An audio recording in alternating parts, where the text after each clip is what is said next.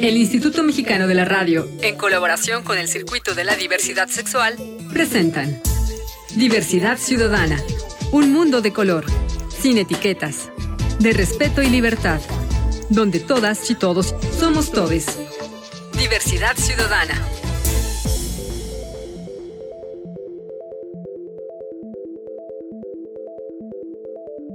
Hola, hola, ¿qué tal? ¿Cómo están? ¿Cómo les va? Bienvenidas, bienvenidos y bienvenides a Diversidad Ciudadana, aquí donde las acciones siguen siendo a color.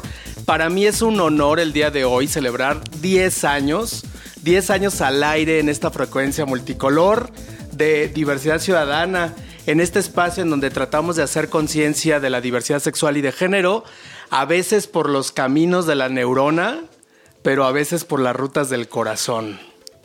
Y para celebrar el día de hoy, estos 10 años, esta primera década, tenemos un padrino de lujo a quien admiramos, respetamos profundamente y aplaudimos de pie. El maestro Horacio Franco. Muchas gracias, qué lindo. Wow. Muchas gracias a todos aquí en el auditorio.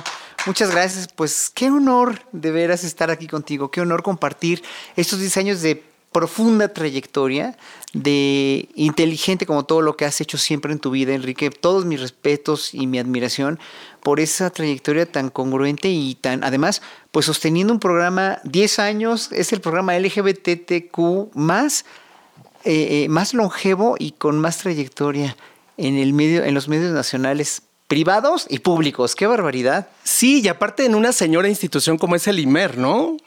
Pues mírate, alberga te alberga lo mejor de lo mejor. O sea, el IMER ha sido mi casa con bueno, estaciones tan, tan, tan buenas como Opus 94.5, Radioactivo, que también he participado con ellos, y los noticieros y todo. Bueno, y con tu programa también, que hace mucho que ni me acordaba. Así ya me, me recordaste que hace muchos años, cuando empezabas con este programa, pues hicimos una, un, un, un programa de semblanza. Y nos abriste tu corazón, nos hablaste de tu infancia. Ojalá y puedan echar un oído a este podcast en donde tenemos alojado todos los programas de diversidad ciudadana. 10 años, más de 500 programas alojados en Spotify y en Anchor. Se dice fácil, pero qué tal aquilatarlo, ¿no? El trabajo que cuesta, ¿no? Pero además, ¿sabes qué? Horacio, atestiguar toda nuestra historia contemporánea LGBT, cómo hemos brincado de un momento muy complicado a otro momento muy complicado pero diferente, es, es, interesante tener esta visión panorámica, ¿no? Pues mira, eh, es que la verdad, de hace 10 años acá, el país y el mundo son otros, ¿no? Sí. Para no, nada más para las sociedades, sino para las diversidades. También. Sí, y tú con tantos años de trayectoria, Horacio, que no solamente eres un reconocidísimo artista en todo el planeta, que te aplauden de pie igual en Europa que en, en Lejano Oriente, también eres activista por los derechos LGBT y me parece que eres además un digno representante de, muy digno representante de México y de lo LGBT y tienes esta panorámica. Eh, cuéntanos, ¿cuál es tu visión del movimiento LGBTIQ desde que saliste del armario al día de hoy? No, imagínate, desde 1974 que tuve mi primer novio hasta ahorita, ya han pasado pues casi 50 años en realidad, ¿no? Pero la cuestión es que eh, hoy por hoy, con todo lo que se ha venido sucediendo antes de la pandemia y después de la pandemia, antes del VIH y después del VIH, antes de la legitimización de nuestros derechos y después de ella, el mundo es otro y ha ido, y ha ido, eh, ha ido eh, aquilatando también, ha ido sumando muchas cosas positivas, dijéramos, que en el mundo para unos ciertos sectores del orbe, es decir, no para los musulmanes, no para los fundamentalistas islámicos, hablando de los musulmanes, no para, no para este, eh, los mismos rusos o los mismos ucranianos, ¿no? No para los mismos, o sea, eh, eh, vivimos, nosotros en realidad debemos reconocer que en Occidente, y hablo de, de Europa para acá, pasando por las Américas, ¿no? No contando uno que otro país de África como Sudáfrica, nada más casi. Pero todo el mundo vive, sigue viviendo en un medioevo en la cuestión eh, religiosa y de tradición religiosa eh, relativo a la diversidad. Entonces, el mundo está muy desbalanceado. O sea, es decir, antes había una cierta más congruencia en los 50, porque en Occidente no se hablaba de ser gay, no se hablaba de ser lesbiana, no se hablaba de nada. En los 50 y antes, ¿no? Y eh, bueno, todavía antes, en el siglo XIX, era penado con cárcel, ¿no? Con pena de muerte, si tú quieres, en el, en el Renacimiento y en el Medievo. Y entonces, hoy por hoy lo que vivimos es. La, fíjate qué curioso, nunca lo había pensado así, pero si dicen que la sociedad mexicana o la sociedad norteamericana están polarizadas, yo creo que la polarización también está en el mundo totalmente igual de polarizado en cuanto a la diversidad, porque si tú eres una mujer lesbiana en un país como Afganistán o eres un gay, un, hombre o un trans, imagínate, en, lugares como estos, ¿no? Que mencioné o con tradiciones religiosas tan fuertes, pues obviamente tu vida está destrozada, está pisoteada, pues, ¿no? Y en Occidente, por fortuna, vivimos en, esta polarización, o sea, vivimos en lo contrario. Realmente ya los derechos se están reconociendo mucho más, a pesar de que todavía hay una gran reacción, grandísima reacción que es, no, no, es un, no es otra cosa más que un producto de falta de educación. O sea, realmente aquí ya no es la tradición guadalupana la que prohíbe ser gay o lesbiana o trans, ya no, no es eso, no es otra cosa más profunda que va más allá de las supersticiones religiosas que tienen los mexicanos. Yo no, no soy religioso ni soy creyente, pero la gente creyente, en verdad, la gente creyente y consciente sabe que esto no es malo y que, o sea, va a las fuentes fidedignas de la religión, que es, por ejemplo, Jesucristo, ¿no? Y pues, ¿dónde dice que los gays debemos estar quemados en una hoguera, verdad? No, no dice eso, ¿no? Cristo. Claro. Bueno, igual, obviamente, cuando los musulmanes se den cuenta que tampoco va por ahí la cosa y cuando los cualquier fundamentalismo, ¿eh? hasta los rusos, si tú quieres, ¿no? Oye, ¿y llegaremos a verlo, Horacio? Yo creo que nuestra generación ya no. ¿Tú crees que no? No, porque cada, mira, con lo que hay de polarización a nivel mundial, cada bastión, es decir, los ortodoxos rusos, por ejemplo, o los rusos comunistas si quieres, ¿no? O lo que quieras, o los rusos más de comunistas, no, este, estoy hablando cosas sin sentido, pero los rusos que, están, que están este, tratando de, de desestabilizar la hegemonía norteamericana, que es por eso que es esta guerra, nada más, ¿no? La hegemonía de un país, ¿no? O los muy conservadores republicanos norteamericanos o los muy fundamentalistas musulmanes este, en Afganistán o cualquier otra, o, la misma, los mismos, el ala más derechista de la Iglesia Católica, no van a dar su brazo a torcer, porque finalmente están tratando desesperadamente de sostener una, una serie de verdades, ¿no? Sobre todo los que, y mira, tiene mucho que ver la cuestión religiosa con la cuestión económica, pero, eh, o sea, tratando de sostener sus bastiones a como dé lugar. ¿Por qué? Porque se les está yendo a la gente de las manos. O sea, el, libre pensamiento es muy peligroso para cualquier institución. que quiera en un momento dado este, salir adelante, ¿no? Y en ese sentido, Horacio, yo te pregunto, tú que eres este icono tan, tan visible en el mundo, hoy por hoy, ¿Has sufrido discriminación por ser gay? Mira, ¿O por alguna otra causa? Fíjate que si me lo han hecho, como, como me, importa un reverendo comino si me discriminan o no, porque para mí aquel que discrimina es aquel que tiene el problema. O sea, el enfermo no es un, un, paralítico cerebral. El enfermo no es un, un, trans. El enfermo no es un indígena. El enfermo no es un, gay o una lesbiana. El enfermo es aquel que considera ¿eh? que estas gente, este tipo de gente somos eh, eh, somos propicios a discriminar. Esa es la enfermedad que tiene la gente, ¿no? O sea, entonces, cuando a ti no te importa, como a mí, nunca me ha importado, lo que digan de mí o lo que, lo que, lo que no les guste de mi manera de ser, porque me gusta tener sexo con otros hombres, pues entonces obviamente me, tiene sin el menor cuidado. Me he enterado de discriminación, por ejemplo, hacia mí. Eh, eh, el caso más reciente, que fue hace mucho. Bueno, una vez me enteré en Estados Unidos de que me querían contratar en Silicon Valley para un concierto y cuando me vieron dijeron que no, nada más por mi aspecto. Bueno, está bien. Ahora sí que si no les gusta, pues consíganse otro. Y luego, este, el director de la actual Filarmónica, el director actual de la Filarmónica de la Ciudad de México, este, yo no lo conozco, pero tuvo un episodio con un amigo que quería que él y yo tocáramos juntos, vio mi foto, dijo que preguntó, ¿es a fagot? O sea, literal, ¿eh? es, un, es maricón. Y le preguntó a mi amigo, ¿y por qué? Pues yo nada más quiero que toques con él, ¿no? O sea, claro, claro. Dijo, dijo, pues no, y tiró mi disco, lo tiró a la basura delante de otras dos personas. Wow. Este, este cuate fue nombrado director de, de las, de, las, de la Filarmónica de la Ciudad de México y yo estaba de, de comisionado, era, era parte de una comisión dictaminadora para, para, elegir a los directores, ¿no? Estaba una terna y entonces al, al, haber ganado él, yo dije esto, y eso fue antes de que Mancera acabara su periodo, Ajá. y yo le dije al director de cultura, le dije, mira, al secretario de Cultura de la Ciudad de México, le dije, mira, este Eduardo, eh, yo tuve este episodio con este director, nada más les digo, hace dos días o tres días, eso fue en 2015, Mancera nombró a la Ciudad de México como una ciudad amigable a los gays, gay friendly.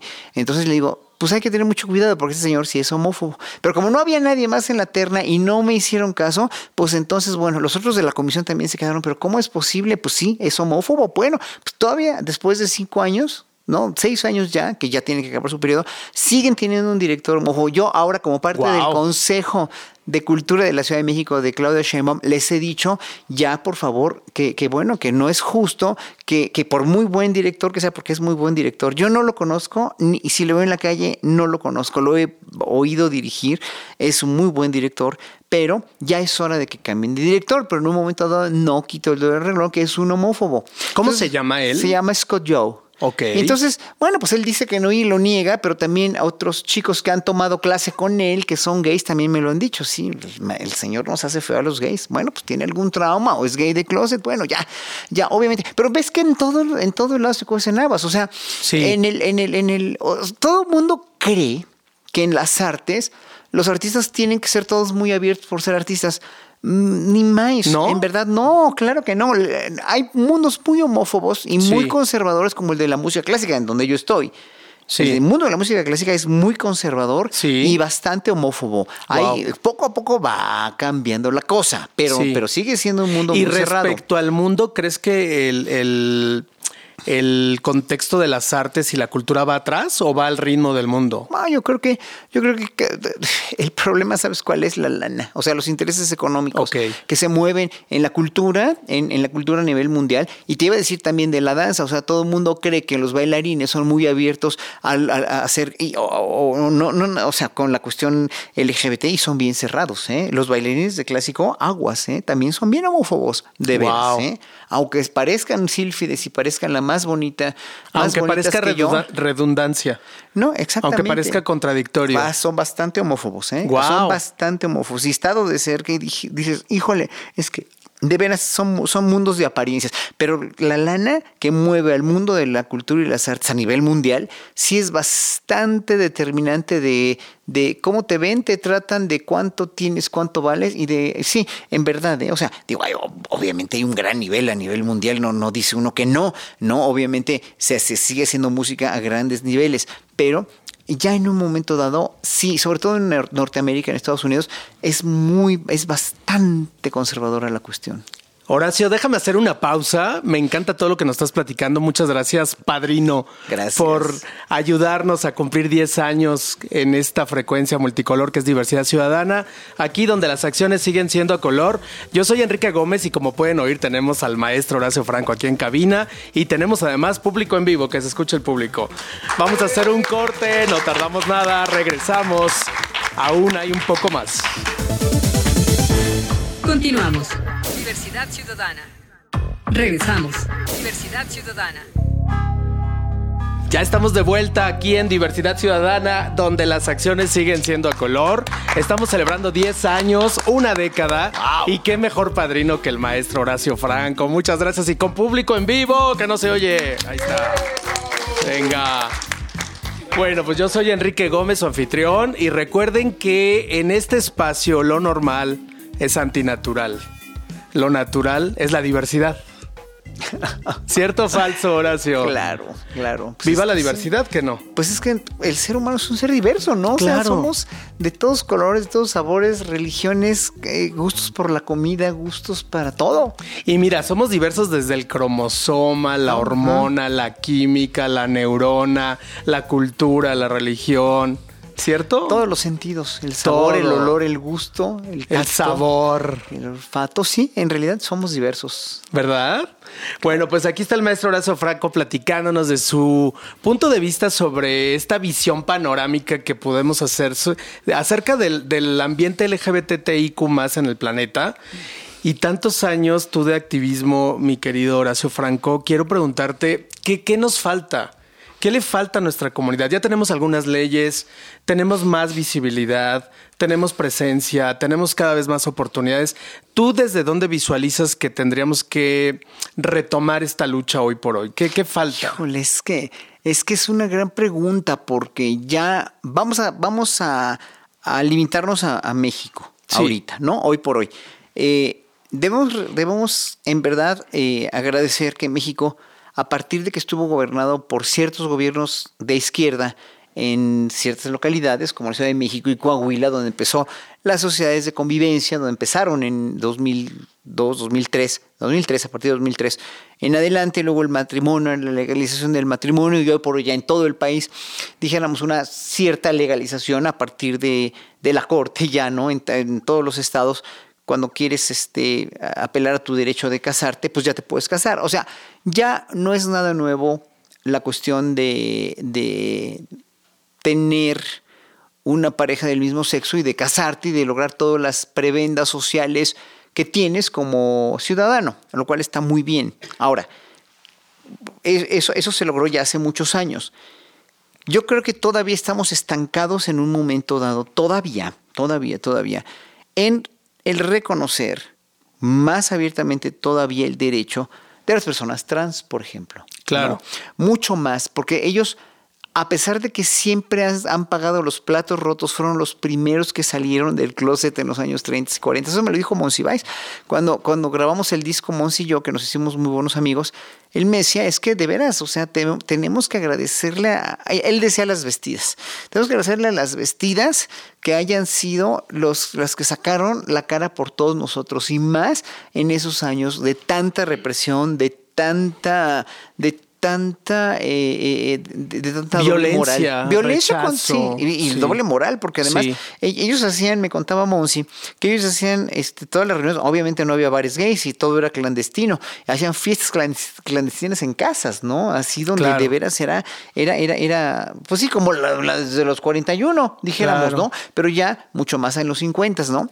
Ya después, después de Stonewall aquí en México se empiezan los primeros bares gays, etcétera, etcétera, y a mí ya, ya, ya en, los 70, pues cuando la primera marcha gay en 79 me toca totalmente otro mundo. ¿Ya estabas en, esa marcha tú? Fíjate que no, no, pero, pero pues ya tenía yo novios y todo, pero no, nunca me enteré de que había una marcha, porque de lo único que me enteré, porque yo, ya yo ya practicaba mi sexualidad desde los 11 años, te digo muy temprano, empecé muy temprano, pero eh, esto fue en 79, tenía yo 15 años, iba a cumplir 16.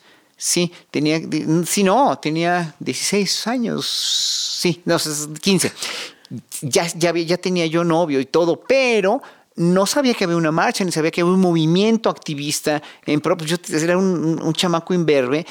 Y en la casa de Tlalpan, donde hoy hay un Sanborns antes del Metro Chola, era un edificio, era una como fábrica abandonada, me acuerdo que estaba pintada de color verde, y había una pinta y una pinta que decía julio, junio, mes del orgullo homosexual. Dije, ay, qué buena onda, o sea, qué bueno, digo, yo nunca tuve problemas por ser gay, ni, ni me arrepentí, ni nada, pero este, cuando vi eso dije, ah, qué bueno que ya hay alguien que organiza esto, pero nunca más me enteré de nada, pues, ¿no? Tú estabas en lo tuyo. Pues yo estaba estudiando en el conservatorio y era un niño muy estudioso. Y como tenías esa eh, libertad personal, ¿no te pareció de pronto algo... Dijéramos que, no, dijéramos que eh, sí. Y fue el año en que salí del closet con mis papás y todo, pero eh, obviamente que para ellos fue una bofetada tremenda, porque no es, o sea, tuve que trabajarlo, ellos lo tuvieron que trabajar después, más, que yo.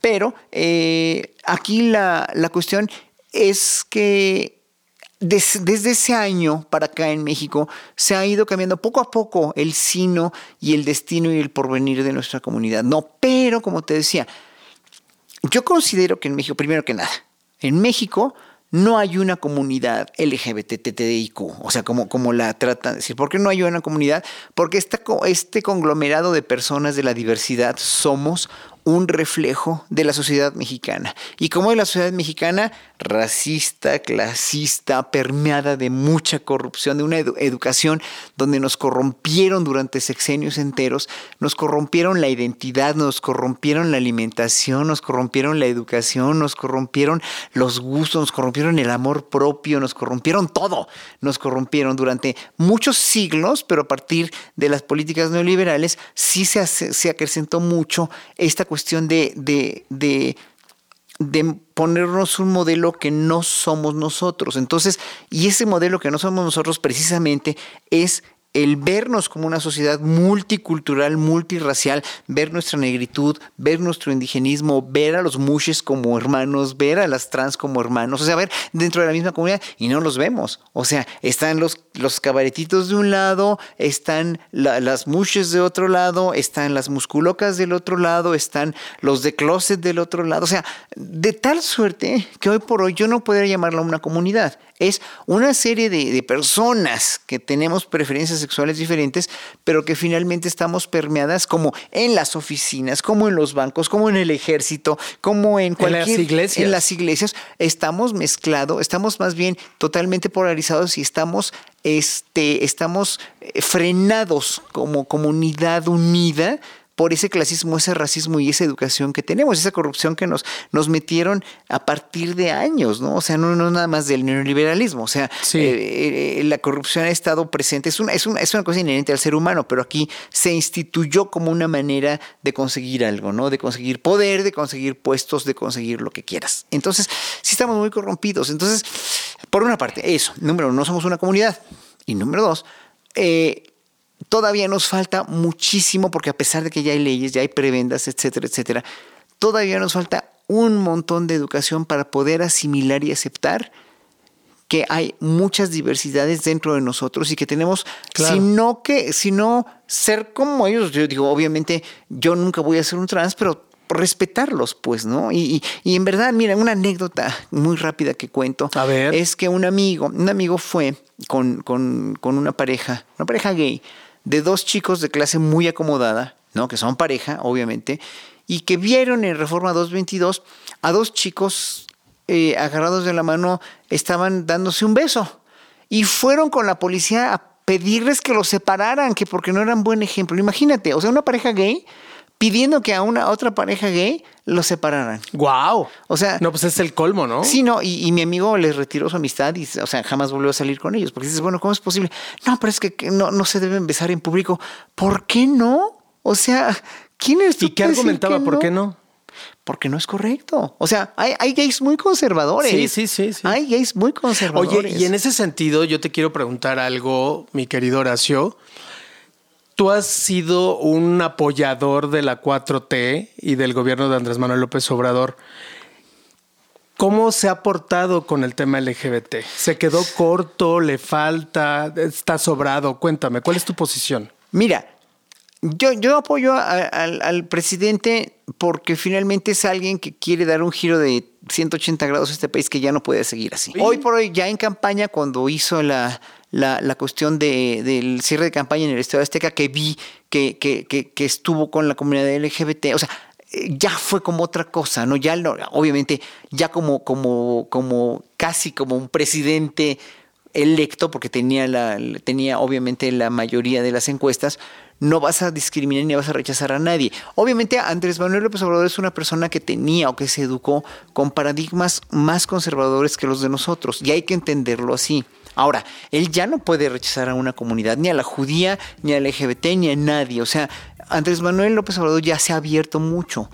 Pero no es por eso por lo que yo lo apoyo, es por sus principios morales y éticos de gobernar un país y darle un giro de timón de 180 grados que sí es necesario a partir de la honestidad y del desarraigo de la corrupción y del desarraigo de todos los males que tenemos. Horacio, se nos acabó el tiempo, pero te voy a hacer manita de puerco para que regreses al otro capítulo, ¿te parece? Claro que sí. Bueno, pues estamos platicando con el padrino, el maestro Horacio Franco, sobre su visión de la población y las poblaciones LGBTIQ. Gracias por ser parte de esta historia, 10 años, una década, Horacio Franco. No, pues muchas gracias y perdón que me suelte como hilo de media hablar y hablar y hablar. Pero es no, que por eso te quedas para el otro capítulo, ¿vale? ¿Cómo no? Ya está. Gracias. Muchas gracias a todas y todos y todes ustedes por habernos acompañado estos 10 años. Soy Enrique Gómez, su anfitrión, y esto es Diversidad Ciudadana, aquí donde las acciones siguen siendo a color. Les espero en la próxima. Ese público... Bravo.